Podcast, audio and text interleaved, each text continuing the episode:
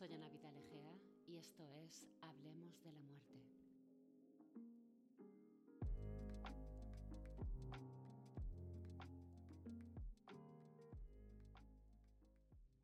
Hola a todos, espero que estéis bien. El tema de esta semana es cómo prepararnos para la pérdida de un ser querido. Es, como sabéis, un tema muy complejo y muy extenso, pero voy a tratar de deciros eh, rápidamente, de resumiros los eh, recursos principales para abordar una situación de este tipo y poder conciliarla lo mejor posible. Entonces, el punto de partida principal es lo que hablábamos la semana anterior, que es aceptar que lo vamos a perder todo. Partiendo de esa base, cuando nos despedimos de una persona, entra la incertidumbre de no saber si vamos a, volver a verla. Por eso, una parte esencial de este trabajo es vivir con todo, digamos, resuelto, con todas las relaciones sanas, para que si entra algún factor como puede ser el accidente, la enfermedad, un imprevisto, y no volvemos a ver a esa persona o no en las mismas condiciones, podamos estar en paz, que le hayamos dicho todo lo que necesitábamos decirle, que no quede nada pendiente, nada por resolver, ningún resentimiento, ninguna aspereza, que llevemos las relaciones al día. ¿Por qué? Porque cuando sucede un evento de este tipo, una fatalidad, es muy difícil abordar lo que llevábamos dentro. Si hay alguna, algún problema que arrastráramos con esa persona, es muy difícil ponerse en ese contexto a sacar ese tema del pasado cuando la persona está enfrentando a su propia muerte. ¿no? Es muy difícil encontrar el momento, hay que tener en cuenta que estamos mucho más nerviosos, la persona también, muchos más vulnerables, mucho más expuestos, y en realidad no es lo indicado. Entonces, por eso, repito, es importante llevar todas las relaciones al día. Así que ahora es un buen momento para que cojas lápiz y papel, pienses en las personas que te importan y contactar con ellas si crees que hay algo eh, en tu interior que no ha quedado resuelto y solucionarlo. Solucionarlo para que tengamos las cuentas saldadas. Lo siguiente a trabajar, una vez que las relaciones están al día y están sanas, es el desapego. Hay muchas personas que confunden el desapego con el egoísmo y creen que una persona que es independiente o que no es excesivamente emocional es una persona egoísta o que no empatiza con los demás, pero son cosas absolutamente distintas. Una persona desapegada, en el mejor sentido de la palabra, quiere decir que es una persona evolucionada espiritualmente. Y con esa evolución espiritual me estoy refiriendo a una persona que ha aceptado las reglas de la vida las reglas de la vida incluyen, bueno, que todos nos vamos a morir, esa es la regla principal, y que no sabemos cuándo va a suceder. Y las otras reglas son que, puedes morir eh, de una enfermedad o de un accidente, o sea que existen los contratiempos.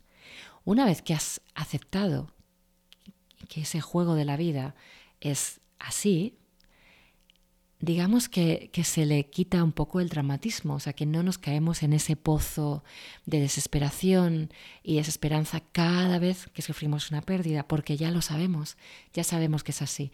Entonces, toda la energía que tenemos la focalizamos en eh, fortalecernos, prepararnos para que cuando llegue ese momento no nos desmoronemos. Entonces, el desapego es muy importante porque quiere decir que somos capaces de amar a alguien profundamente y de sentir profundamente la, tristeza que supone pues eh, no estar en contacto más con esa persona, ya sea físicamente o en todos los sentidos, y que lo aceptamos. El desapego quiere decir que aunque algo nos entristezca, no nos va a romper. Entonces, que aunque perdamos a un ser muy, muy querido, nuestra vida no se va a detener, porque la vida sigue. Y esto es algo muy interesante de ver, por ejemplo, en las madres. Em, la figura de la madre es una figura que lo representa muy bien porque es la figura que, que va con el fluir, con la continuación. Una madre, en muy pocos casos, se pone realmente enferma de, no poder moverse. Cuando tiene un resfriado, ella sigue adelante porque tiene una responsabilidad que es abastecer a sus hijos. Y entonces, eh, inconscientemente, no se permite detenerse. En ese sentido va con, pues un poco con el flujo de la vida. Si nos dejamos caer, es muy difícil luego realmente levantarse. Hay que seguir, somos movimiento, hay que seguir siempre hacia adelante. Entonces, mm, el duelo el luto, eh, realmente existe porque es, es, es necesario para procesar la ausencia, una ausencia que acaba de ocurrir. Y tenemos que permitirnos ese momento, interiorizarlo, procesarlo para sanar la herida que se acaba de crear y poder continuar. Pero hay que darse un tiempo para eso y después hay que continuar. O sea, el movimiento debe seguir, el río fluye, nunca detiene, nunca detiene su corriente. ¿no? Eso es lo, lo bonito de la naturaleza. La naturaleza es un continuo fluir, sin parar. La vida no se para. Cuando alguien muere, la vida continúa. Y lo habréis visto, y hay mucha gente que se sorprende. Hay gente que ha perdido a un progenitor y el mismo día en que lo pierde, puede participar en una conversación y reírse. Y eso no quiere decir que no sienta tristeza, que no esté destrozado por lo que acaba de ocurrir, sino que son cosas que están sucediendo al mismo tiempo y que la vida continúa. La vida continúa. Entonces, parte de, este, de aceptar este ciclo es trabajar el desapego, es decir, sentimos el dolor, nos permitimos sentir el dolor, pero no nos apegamos a él no nos convertimos en víctimas, porque ya sabemos cuáles son las reglas de la vida y nos hemos preparado para eso, para continuar, para dar a los demás ejemplo, para enseñarles a los demás cómo deben ser las cosas y animarnos a todos a continuar como sociedad, no detenernos. Entonces el desapego es muy importante para seguir hacia adelante, ¿no? es trabajar la resiliencia. ¿sí? Además, eh, otro aspecto importante en cómo prepararnos para la pérdida de un ser querido es aceptar el dolor. O sea, el dolor es muy incómodo, es un sentimiento pues que nos genera desasosiego, que es desagradable. Eh, hay gente que se instala en él y que incluso encuentra placer en ese dolor, pero eso no es lo deseable. Eh, lo interesante es aceptar el dolor porque el dolor es un maestro, no huir de él. Cuando huimos de algo, lo hacemos más grande y solo postergamos un encuentro que al final va a acabar ocurriendo. Si aceptamos el dolor, es decir, nos permitimos sentir el dolor, no va a durar para siempre. En el momento en que te relajas y lo sientes, pasas la prueba.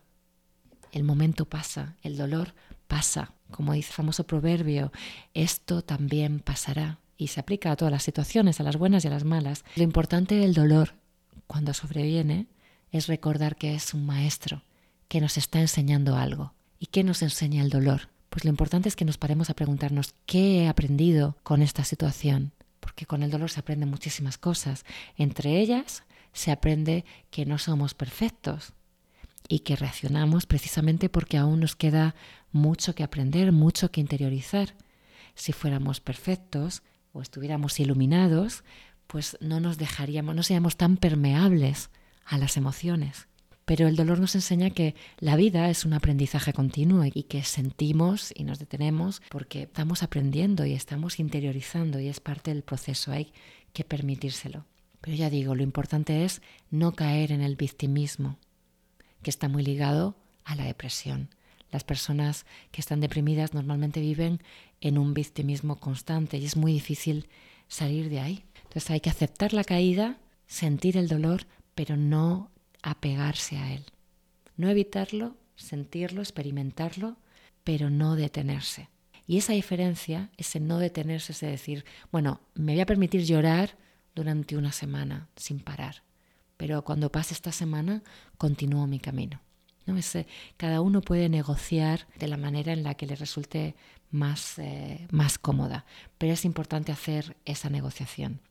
Y eso es lo que nos diferencia a unos de otros. Es lo que diferencia el dolor del sufrimiento. Está en nosotros, es nuestra decisión no sufrir. Podemos evitar el sufrimiento. ¿Cómo?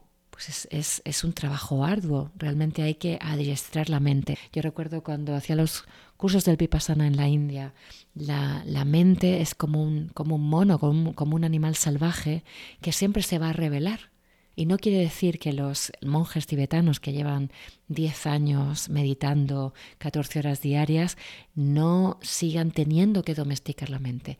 La mente sigue siendo una rebelde siempre, es un trabajo constante. Da igual el tiempo que lleves de experiencia, el tiempo de experiencia solo te demuestra que lo vas a conseguir. pero no quiere decir que no vayas a tener retos para ello. Entonces hay que volver a traer a la mente y volver a diseñarla para que no caiga en la negatividad. Y eso sí que es una opción, ese es, exige un esfuerzo. Por eso digo que es nuestra, nuestra opción. Hay un momento en que es nuestra opción eh, rediseñar nuestra mente, reeducarla y esforzarnos por pensar de una forma más positiva, de una forma más sana, que es la que nos va a ayudar a salir. O sea, nos podemos contar la historia de muchas formas. Hay una historia dramática y una historia cómica, digamos. Hay casos en los que no hay comedia por ninguna parte, pero bueno, está la versión menos dramática, más eh, la que acepta más las cosas. Yo siempre recuerdo la película de Woody Allen, Melinda y Melinda, que cuenta la misma historia, pero en dos versiones, la dramática y la cómica. Y es un ejemplo como muy radical, muy extremo de este ejercicio, ¿no? Entonces, la misma situación que tenemos la podemos enfocar de dos maneras. ¿Te han echado el trabajo? Pues lo puedes contar de una forma positiva o de una forma negativa. Y así con todo. Eh, y así con todo me refiero a todo lo que sucede en nuestro día a día. Entonces, si tú tiendes a contarte las cosas en un tono negativo y victimista, quiere decir que ha llegado un momento en el que puedas perder a un ser querido. Es más fácil para ti que vayas a caer en la, en la depresión o estancarte o en el, en el apego fuerte. ¿Por qué? Porque todo en el fondo son excusas para reafirmar ese pensamiento tóxico, ese pensamiento que te está haciendo daño y que está aumentando esa herida. Es muy importante que nosotros trabajemos conscientemente en decidir contarnos las cosas de la mejor forma posible. Vamos a perder a un ser querido de una forma inminente, pero es parte de la vida. Vamos a vivir esa tristeza, pero no nos vamos a estancar en ella. Vamos a, a buscar el apoyo de otras personas que hayan pasado por la misma situación. Pueden ser nuestros mismos familiares, nuestro hermano, si hemos perdido a nuestro padre, es la misma experiencia. O pueden ser personas que hayan perdido a diferentes seres, da igual, pero vamos a apoyarnos en otros, no somos los únicos. El dolor es universal. No hay casi nada o nada que nos ocurra a nosotros que no haya ocurrido a otro ser humano. No somos más especiales que el resto. Nos sucede lo mismo y eso también nos hermana. Entonces vamos a, a pedir ayuda si la necesitamos, vamos a, a abrirnos, vamos a comunicarnos con tal de no estancarnos. ¿sí? El dolor va a seguir, pero vamos a ir tolerando lo mejor a medida que nos contamos las cosas de esta forma sana. Esto iba a suceder, soy una persona fuerte, soy una persona madura, lo voy a interiorizar de la mejor forma, voy a recordar lo mejor de este ser querido, lo mejor que me ha aportado, los momentos que vivimos juntos, voy a regodearme en eso que me hace bien recordar, que me da una sensación positiva. Vamos a volver a la alta vibración. Otra forma de volver a la alta vibración, además de con el pensamiento, además de buscando amparo o ayuda en otras personas que han pasado por la misma experiencia o que están preparados para ayudarnos y dispuestos a ayudarnos, es meditar. O sea, la meditación es un ejercicio y con el ejercicio implica pues eso dedicación igual que la gente que va al gimnasio que se pone su ropa que se que se está determinada a sudar a hacer ejercicio la meditación es igual. Hay una predisposición a querer meditar. Hay que querer meditar y hay que ser constante para conseguir resultados. Pero la meditación cuando se consigue eh, incorporar a, a la rutina personal, es maravillosa. Es maravillosa porque es un refugio en el que tú te das lo que necesitas, el espacio que necesitas, el tiempo que necesitas, la energía que necesitas y la oportunidad de conectar con tu yo superior, que es realmente el que está en control, el que sabe más por encima de las emociones, por encima de las reacciones, por encima de los arrebatos. El yo interior es el sabio. Entonces la meditación nos permite conectar con ese sabio, conectar además con la luz, conectar con ese estado de vacuidad que es eh, una serenidad en el que nada nos afecta, no hay emociones, y con la ecuanimidad, que es lo que nos va a devolver al equilibrio. Dicho esto, aunque nosotros intentemos prepararnos para la pérdida de un ser querido con todas estas herramientas, tenemos que saber que el duelo eh, puede suceder de muchas formas y a veces el duelo es eh, anticipado. Antes de que la persona muera, nosotros ya estamos teniendo un duelo y que las reacciones pueden ser de todo tipo, pueden ser físicas, sociales, espirituales, conductuales, psicológicas y con psicológicas me refiero a emocionales o cognitivas, pero hay, hay muchas reacciones que se pueden tener. Y el duelo se anticipa pues por muchas razones, bien porque sabemos que la muerte va a ser inminente, estamos viendo la degradación rápida de la persona a la que queremos, o bien porque esa persona sufre una demencia o un Alzheimer y en cierta forma ya la hemos perdido. Estamos haciendo un duelo progresivo. Y durante ese duelo progresivo también nos estamos preparando para la pérdida de un ser querido. Es una pérdida de a poco. Lo interesante es saber que cuando vamos a hacerle el duelo a alguien o cuando la propia persona tiene un mal diagnóstico, también sufre ese duelo anticipado. O sea, no ha muerto, pero está sufriendo eh, las consecuencias de saber que va a morir de forma inminente. Entonces, en este sentido, siempre es importante recordar a una psiquiatra y escritora suizo-estadounidense que fue y es una de las mayores expertas en relación a la muerte, una de las especialistas en cuidados paliativos, y hizo un trabajo enorme de divulgación, publicó numerosos libros al respecto que a mí me han servido muchísimo. Elizabeth Kubler-Ross. Ella estableció hace mucho tiempo las cinco fases del duelo. Las cinco fases del duelo han sido muy criticadas también en la actualidad y hay mucha gente que no las considera útiles. Para mí son útiles porque las reconozco en la gente con la que he trabajado. Pero esto no quiere decir que esas cinco, frases, esas cinco fases vayan a suceder eh, sistemáticamente una detrás de la otra. Para nada. Hay veces en las que se manifiestan las cinco fases a la vez o en un orden distinto, pero es un proceso que en general sucede. La primera fase es la negación.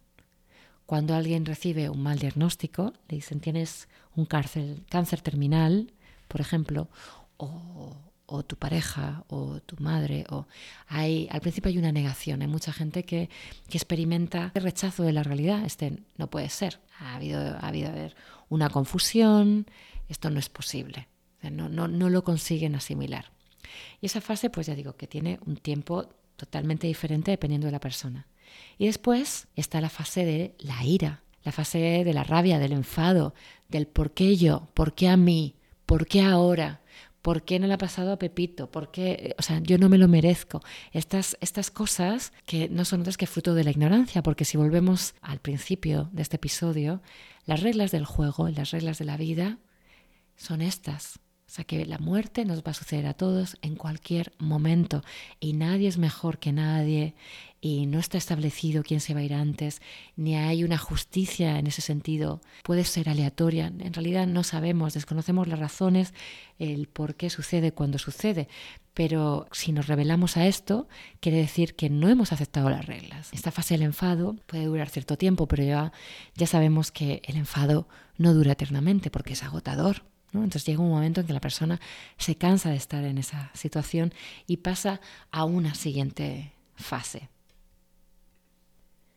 La siguiente fase es la fase de la negociación. Y es una fase en, que, en la que eh, estas personas, los pacientes o las personas que han perdido a alguien creen que la situación se puede revertir de alguna forma, que el hecho de que la persona va a morir eh, aunque, o que nosotros mismos vaya, vayamos a morir, es, algo que puede cambiarse. ¿no? Entonces empezamos a hacer una negociación con, pues, un ente metafísico, eh, guardando la esperanza de que la situación cambie. Entonces, eh, pretendiendo influir de algún modo, ¿no? Entonces, bueno, pues si hago esto, va a pasar esto. Haces una especie de pacto. Si eres religioso, pues con tu Dios o si no es religioso, pues a lo mejor con, pues pensando, bueno, pues si, pues hago este tipo de prueba, mm, me pasa esto. Eh, tratando de, explorar la forma de encontrar una vía de escape. Una vez que has pasado esa fase, normalmente se entra en una fase de depresión porque eh, uno comprende que no hay escapatoria posible, ¿no? que no se puede evitar la realidad mucho más tiempo y esto genera pues frustración, impotencia, una tristeza y, desesperanza profundas. ¿no? Y en esta fase es una fase, es una fase delicada porque hay muchas personas que se aíslan completamente y que, que no quieren, no solo no hablan, sino que no quieren ver a, a sus seres queridos, ¿no? quieren estar solas. En muchos casos esta fase pasa y se pasa finalmente a la fase deseada, que es la fase, la última fase, que es la de la aceptación, la aceptación de la pérdida o la aceptación de la propia muerte, ¿no? En cada caso. Y la aceptación es, no es más que la aceptación de la vida, ¿no? Es decir, bueno, es que es así, como se dice en inglés, it is what it is. O sea, es lo que es. No sirve de nada revelarnos ante eso, ¿no? Entonces, esto nos propicia una cierta calma. No hay nada que podamos hacer para cambiar esto. Y ese estado de aceptación ya nos permite comunicarnos. Quería dedicarme hoy a cómo abordar la primera fase, que es la fase más complicada, que es la fase de la negación, porque la fase de la negación también nos afecta a todos ya, ¿no? Es, negar que vayamos a morirnos o que la gente que queremos vaya a morir. Esto, aunque no, esté, no vaya a pasar inminentemente, es algo que se puede palpar. O sea, hay una negación, un rechazo, un no, no, no, no, no, no, no, esto no a mí, no ahora, ni me lo, ni me lo menciones, ¿no? Porque no lo puedo, no lo puedo procesar. Hay muchas personas que dicen que el paciente eh, no, está preparado para saber si no pregunta qué le pasa. Hay muchas personas que entran en, pues en cuidados paliativos incluso, o ya en urgencias, últimos días, últimas horas, y que no preguntan claramente qué le pasa. Entonces los, los familiares o los amigos que lo rodean mm, se escucha mucho, o, yo particularmente escucho muchas veces decir, no, no ha preguntado lo que tiene, entonces no se lo vamos a decir porque no, es que no lo quiere saber. ¿no? Pero yo no pienso de esta forma. Quería dedicar este episodio a plantearos esta otra forma de, posicionaros en una situación así, por si os ayuda, porque yo francamente creo que es, mejor hablarlo. Primero porque cuando vamos a morir lo sabemos, igual que, que una embarazada sabe cuándo va a dar a luz. O sea, la persona está en el cuerpo, siente cómo el cuerpo va fallando, cómo se va apagando. O sea, la primera persona que lo siente es uno mismo. Y porque siempre podréis escuchar cómo está buscando reafirmación. Por ejemplo, pues, pues dirá, uff, de esta no salgo, y a lo mejor lo dice medio en broma, pero en realidad está probando a ver las reacciones de los demás. Lo que suele suceder en la mayoría de los casos es que estas personas, imaginaos si son padres de familia y están con sus hijos, están acostumbradas a mostrar vulnerabilidad eh, delante de lo que ellos consideran que, que, son personas a las que tienen que cuidar. En estos casos, a veces funciona que en lugar de que sea la familia, pues haya como una especie de confesor. Por ejemplo, si es alguien creyente, por ejemplo, mi abuela no se iba a permitir desahogarse con, con nosotros, con los familiares, por una cuestión de educación tradicional de aquella época, ¿no? Entonces ella solo se permitió ser vulnerable con una persona que era externa a la familia, porque ella era la matriarca, y en este caso era el cura. Mi abuela estaba súper entera delante de nosotros, súper fuerte, súper valiente, pero el momento en que entró el cura se, se, vino abajo y se y podías percibir el alivio de poder hablar con él, ¿no? Y de poder mostrarle realmente a, a alguien sus miedos reales, ¿no? Entonces esto suele suceder. Entonces, ojo a eso, prestar atención a alguien externo a la familia, a veces ese confidente puede ser mejor. En cualquier caso, yo a los familiares y amigos siempre les invito a gradualmente, siempre de una forma suave, porque todo hay que contarlo muy bien, eligiendo bien las palabras, eligiendo bien el momento, pero ir gradualmente ayudando a la persona a entender que la situación no va a ser revertible, o sea, que, ya, que no se va a curar que poco a poco se va a ir apagando, que poco a poco pues se le va quitando el hambre, se le va se le va a ir quitando la sed, que va a tener menos ganas de hablar, como ir invitándola a que se dé cuenta de que lo que va a pasar es que va a morir. Entonces se lo podemos decir directamente o menos directamente, pero no se le puede ocultar esta información. Yo soy totalmente contraria a ocultar esta información o a pactar no decir esta información con los médicos. ¿Por qué? Porque creo que todo el mundo tiene derecho a despedirse. Creo que si alguien eh, en un principio parece no querer hablar de la muerte es porque está asustado. Y creo que a esas personas hay que ayudarlas, invitarlas a que, a que se expresen. ¿Tienes miedo al dolor? Vamos a ayudarte. Aquí está el equipo de cuidados paliativos que te va a poner todo lo que necesites para que no sientas nada y poder invitarle a hacer preguntas importantes como es si quiere morir consciente o no, eh, ya sabemos que hay comas inducidos, que está la morfina, o sea, todo este manejo de preguntas finales que son, que son fundamentales, ¿no? Y sobre todo dar la oportunidad que esa persona pueda cerrar, ¿no? Cerrar ciclos, cerrar eh, relaciones, decir adiós, para que los familiares se despidan también, le den las gracias, y ellos pues puedan decir lo que necesiten decir. Entonces yo creo que esto es fundamental. Si no se dice que vas a morir, pues esa persona se va, a lo mejor se va en mitad de, del enfado. Se muere en la fase de negación, se muere en la fase de rabia, se muere en la fase de depresión. Que se muere en estas fases es un fracaso.